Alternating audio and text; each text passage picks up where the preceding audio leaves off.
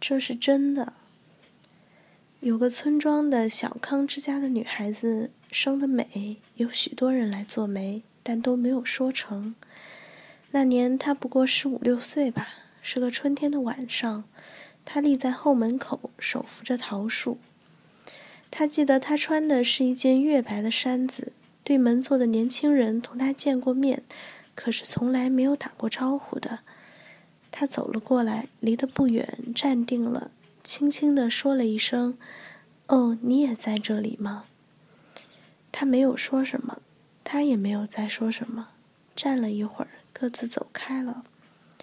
就这样就完了。后来，这女子被亲眷拐卖到他乡外县去做妾，又几次三番的被转卖，经过了无数的惊险的风波。老了的时候，他还记得从前的那一回事儿。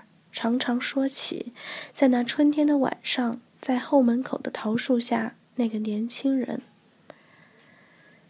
于千万人之中遇见你所遇见的人，于千万年之中时间的无涯的荒野里，没有早一步，也没有晚一步，刚巧赶上了。